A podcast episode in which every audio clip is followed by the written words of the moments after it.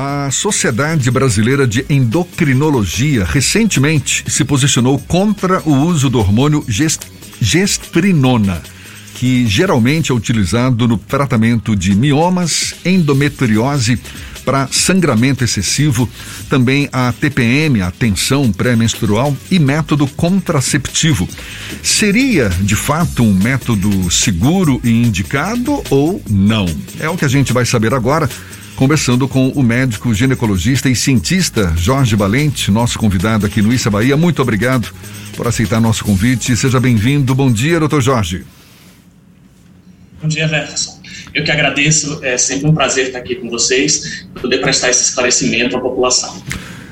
Afinal de contas, que hormônio é esse? Por que, que está causando essa polêmica? Fique à vontade, doutor Jorge. Bem, é, em, em, primeiro lugar, gostaria de dizer que eu tenho um, um, conflito de interesse muito importante com relação à gestrinona, porque eu devo a minha família a ela.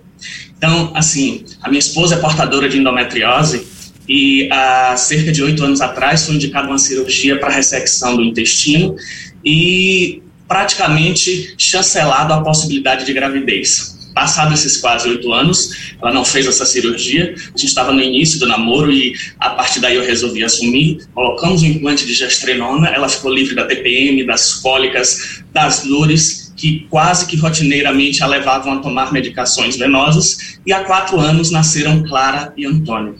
Então, esse conflito de interesse que eu tenho com a minha mulher e com as milhares de pacientes que a gente tem ao longo desses 23 anos, é, só eu tenho mais de 50 mil usuários de gestrinona nos quatro estados que eu atendo no Brasil, São Paulo, Rio de Janeiro, é, Bahia e Sergipe. Então, é, é muito difícil a gente escutar isso e ficar calado porque tem na literatura mais de 276 trabalhos mostrando sobre a eficácia da gestrinona como um remédio para endometriose, para mioma, para TPM, é, como algo que modifica o curso é, de uma doença tão impactante como é a endometriose. Eu acho que o que aconteceu com esse posicionamento, eu respeito muito todas as sociedades, foi um posicionamento que deveria ter sido feito a, infelizmente, alguns colegas que prescrevem a gestrinona de maneira inadequada, com objetivos que não são os que ela foi inventada para ser usada. Objetivos meramente estéticos, objetivo meramente, meramente de melhoria de composição corporal, quando a gestrinona tem como objetivo base é, mudar a qualidade de vida das mulheres que sofrem com doença. Mas eu estou vendo aqui, são muitos os efeitos indesejáveis observados a partir da, da ou seja, da utilização desse, desse, desse é, é, é um hormônio, não é isso? Por exemplo, estou vendo aqui acne, queda de cabelo, aumento da oleosidade na pele, excesso de pelos no corpo, alterações no colesterol e é uma substância reconhecida internacionalmente como anabolizante e que se encontra na lista de substâncias proibidas, ou seja, tem sim os seus méritos, como o senhor mesmo está destacando, mas esses efeitos indesejáveis são reais? Jefferson, se você lê a bula de dipirona e de AS, você não medica seu filho para febre. Então, na realidade, o que, que acontece? Todo remédio tem efeito colateral. Mas isso vai depender da dose e da segurança com quem quem prescreve e utiliza. É, você não tem, ao longo desses quase 40 anos que a gestrinona é utilizada, nenhum caso de grave de efeito colateral. O que, é que ela vai causar? aumento da oleosidade da pele, do cabelo, ela pode causar acne, ela pode causar mudança no perfil lipídico do paciente que não é tratado como um todo. Toda vez que você vai é, introduzir a gestrinona em alguém que tem uma doença, você tem que cuidar dessa paciente como um todo, modificando a sua alimentação, instituindo atividade física, é, corrigindo deficiências que existam. Se é uma paciente que já está acima do peso, que tem resistência insulínica, você vai corrigir para que esses efeitos colaterais sejam abrandados você tem diuréticos naturais que melhoram a retenção, você com alimentação, é, com menos carboidrato, com menos derivado de leite, você vai ter menos acne. É, você fazendo atividade física e com alimentação adequada vai ser muito difícil que tenha alguma mudança significativa no perfil lipídico, mas tudo isso tem que constar em bula. Se você for ler a bula de dipirona, de ácido acetil salicílico, das substâncias mais simples que usamos para a febre, tem efeitos colaterais, sim, e a gestrinona tem, como todo remédio, como todo hormônio. É, a questão de ser proibido, isso é uma mentira. Ou melhor, é uma meia-verdade. Nos Estados Unidos, um derivado da gestrinona, a tetrahidro, foi proibida porque foi usada como doping por um atleta. Então, é completamente diferente de ter sido proibida por algum efeito colateral, isso não existe. Então, é, é preciso que as coisas sejam esclarecidas e sejam mostradas com a realidade com que elas aconteceram. Porque, às vezes, a maneira como se fala distorce o que aconteceu e fica parecendo que a gestrinona é um remédio proibido quando não é. Ela é liberada pela Anvisa, é, ela é um hormônio, como, é, como são todos os outros hormônios que são utilizados para os vários tratamentos que a gente tem é, utilizando hormônios para quem tem deficiência, para quem tem alterações, tem seus efeitos colaterais, como toda medicação tem, porém são efeitos colaterais que acontecem numa minoria e que todos eles, com doses adequadas e com medidas protetivas, você pode atenuar e vão ser efeitos colaterais totalmente toleráveis. É, de fato, eu não fui claro quando eu disse que é uma substância proibida. Ela é proibida no esporte pela a, a Agência Mundial Antidoping, mas não consta na lista de produtos proibidos da Anvisa. O Fernando também quer fazer uma pergunta. Doutor Jorge Valente, eh, quando nós falamos aqui sobre a recomendação da Sociedade Brasileira de Endocrinologia a gente está falando agora com um ginecologista que utiliza o medicamento para o tratamento de pacientes. Durante a sua fala inicial, o senhor cita médicos profissionais que utilizam para outros fins que não o tratamento das doenças que são recomendadas pela, pela, pela, pela própria bula da gestrinona. Quais são os usos inadequados que têm sido utilizados, têm sido registrados no Brasil, que resultaram nessa recomendação da Sociedade Brasileira de Endocrinologia? O que, acontece? A gestrinona, ela é um hormônio derivado da testosterona que tem uma característica de se ligar em três receptores diferentes: no receptor de testosterona, no receptor de progesterona e no de estradiol. E no distradiol e no de progesterona, ela tem um efeito antagônico, ou seja, ela bloqueia. No receptor de testosterona, ela tem um efeito agonista, ou seja, ela estimula. Por esse motivo, ela vai baixar uma proteína chamada de SHBG, que essa proteína, quando está ligada ao hormônio sexual, deixa ele inativo. Então, o que, que ela faz? Ela baixa o SHBG e aumenta a testosterona livre. Porém, ela não vai aumentar a testosterona total de mulher nenhuma. Se você usa apenas gestrinona, você vai aumentar a testosterona livre. E quais são os efeitos disso? Você pode melhorar a libido, você pode melhorar a disposição, você pode melhorar é, o sono. E em uma paciente que tem um estilo de vida adequado, com alimentação, com atividade física, isso pode fazer com que ela ganhe massa magra, isso pode fazer com que ela perca gordura. Então, de uma maneira equivocada e muitas vezes é, eu, eu acho que por marketing algumas pessoas uh, lançam a gestrinona com a nomenclatura que eu abomino, que é o chip da beleza, querendo é, vender a imagem de que a gestrinona é um hormônio emagrecedor, é um hormônio que faz alguém que tem uma composição corporal é, ruim, entre aspas, vire alguém com um, corpo bonito, porque, em primeiro lugar, beleza é uma coisa é, muito individual. Eu posso achar é, uma mulher bonita com mais curvas, você pode achar uma mulher bonita mais magra, isso é uma coisa individual. Então, essa nomenclatura eu abomino por esse motivo. E segundo, isso é um efeito que pode ocorrer ou não a depender do estilo de vida da pessoa. O, o que a gente sabe que também é uma indicação da gestrinona é para evitar sarcopenia e osteopenia. O que seria isso? Sarcopenia é perda de massa magra.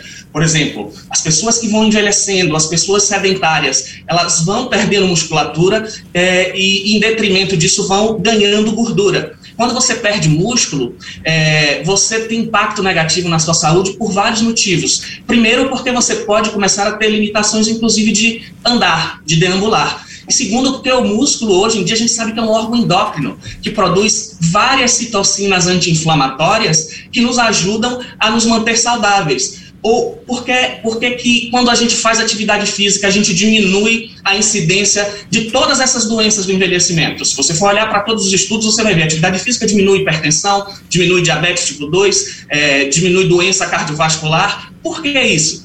Porque a atividade física estimula o músculo a produzir citocinas anti-inflamatórias que vão reduzir o risco dessas doenças. Então, a gestrinona pode ter esse benefício, que é reduzir perda de massa muscular, reduzir perda óssea para não ter osteopenia, osteoporose e aumentar o risco de fratura.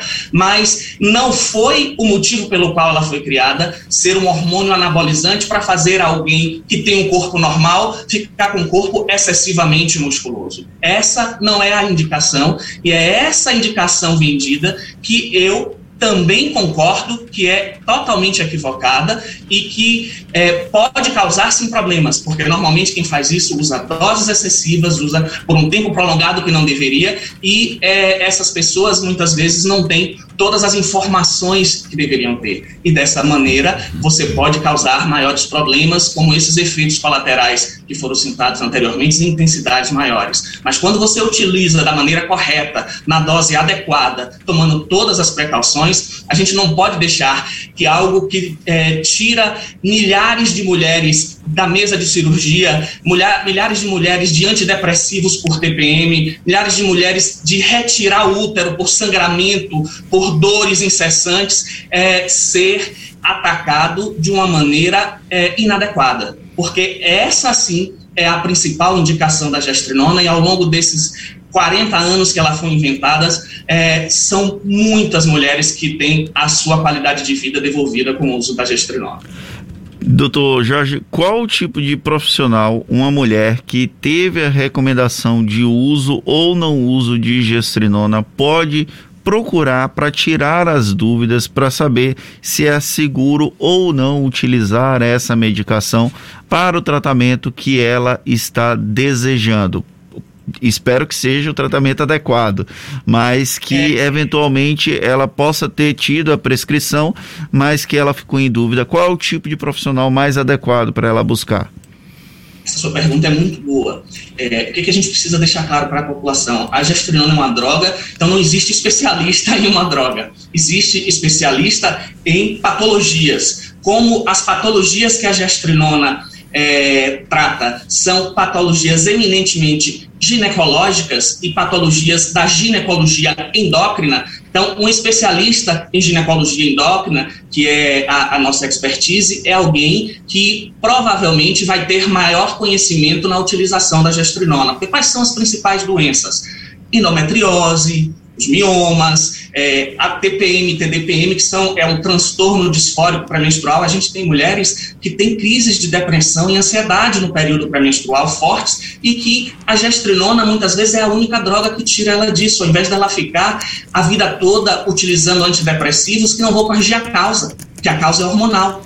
A gente tem pacientes que sofrem de sangramento, de cólicas fortíssimas, que terminam fazendo cirurgias mutiladoras, pois são pacientes que ainda não tiveram a sua vida reprodutiva concluída, mulheres ainda sem filhos, que muitas vezes são removido o útero, se, e, e a gestrinona poderia ter sido uma possibilidade de evitar isso. Então, como a grande maioria das patologias em que a gestrinona é utilizada são patologias de cunho da ginecologia endócrina, eu presumo que esse deva ser o profissional é, a quem as mulheres devam procurar para saber da utilização desse hormônio.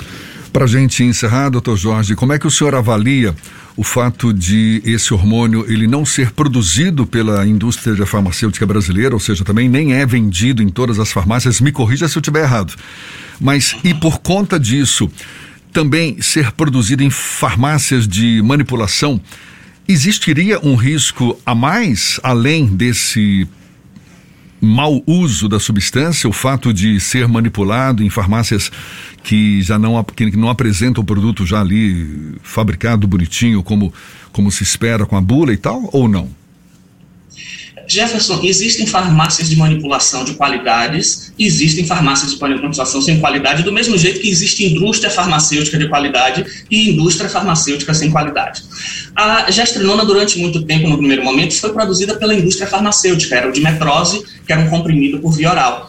E ele parou por uma estratégia econômica a Rossel, que foi a empresa que na época comprou o direito do Dimetrose, ia lançar o análogo do GNRH que custava 15 vezes mais. Então, eles largaram a gestrinona de lado para utilizar uma medicação que teria ainda patente e que seria muito mais caro.